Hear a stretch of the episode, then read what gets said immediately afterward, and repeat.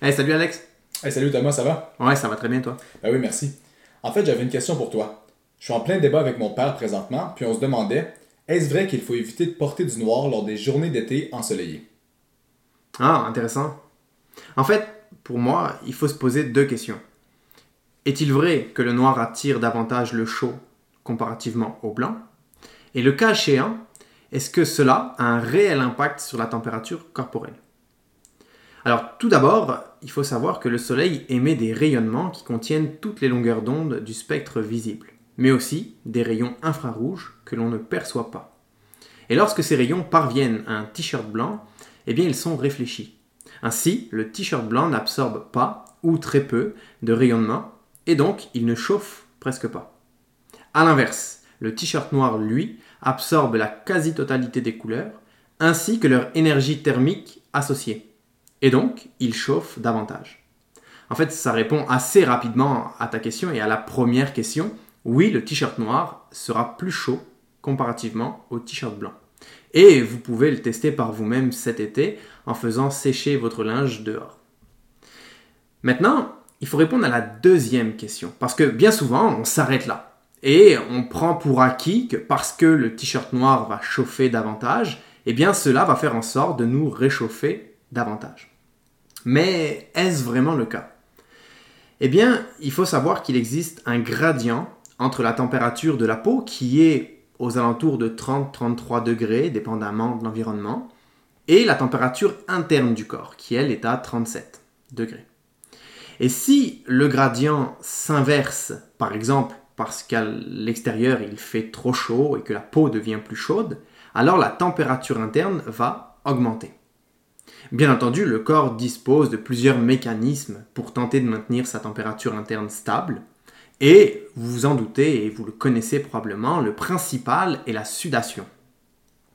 Et en fait, c'est pas vraiment la sueur qui refroidit l'organisme, c'est plutôt l'évaporation de cette sueur. Et ce qu'il faut savoir aussi, c'est que le vent favorise grandement l'évaporation. Donc, même si un t-shirt noir est plus chaud comparativement à un t-shirt blanc, le corps va tenter de trouver des solutions pour éviter de surchauffer. Alors regardons quelques exemples plus concrets. Par exemple, les Bédouins, qui vivent dans les déserts du Moyen-Orient et du Sinaï, portent de longues robes noires dans le désert. Contre-intuitif, me diriez-vous. Mais certes, mais une étude publiée dans les années 1980 montre qu'effectivement, la surface de la robe noire est beaucoup plus chaude comparativement à la robe blanche, mais pour autant, la température de la peau en dessous est la même, 33 degrés. Et les chercheurs, en fait, expliquent ça grâce à un effet de cheminée. La robe étant plus chaude, attire la chaleur vers le haut, et l'air plus frais entre par le bas de la robe, ce qui favorise une circulation d'air frais sous le vêtement et qui refroidit la peau. Bien entendu, il faut quand même préciser que les Bédouins ont des robes très amples et souples et portent également un vêtement souple en dessous de cette robe-là. Lors d'une activité physique, c'est différent. Nous produisons nous-mêmes de la chaleur. Une étude menée en 1990 a voulu vérifier cela lors d'un exercice à vélo d'une heure. Résultat, sans surprise, le t-shirt noir, comme on l'a déjà mentionné, est plus chaud. Également, la peau est elle-même plus chaude, les participants transpiraient plus et le cœur battait plus vite. Mais les écarts étaient relativement faibles et la température interne était similaire. Donc, oui, le t-shirt noir chauffe plus que le blanc.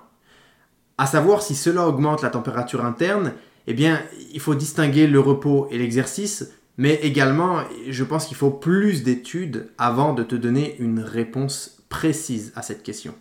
Il faut aussi ne pas oublier que plusieurs facteurs, dont l'humidité de l'environnement, l'humidité du t-shirt, euh, le vent, la matière qui compose le t-shirt, est-ce que le t-shirt est serré, euh, collé au corps ou très ample, eh bien tous ces facteurs-là peuvent avoir une grande influence.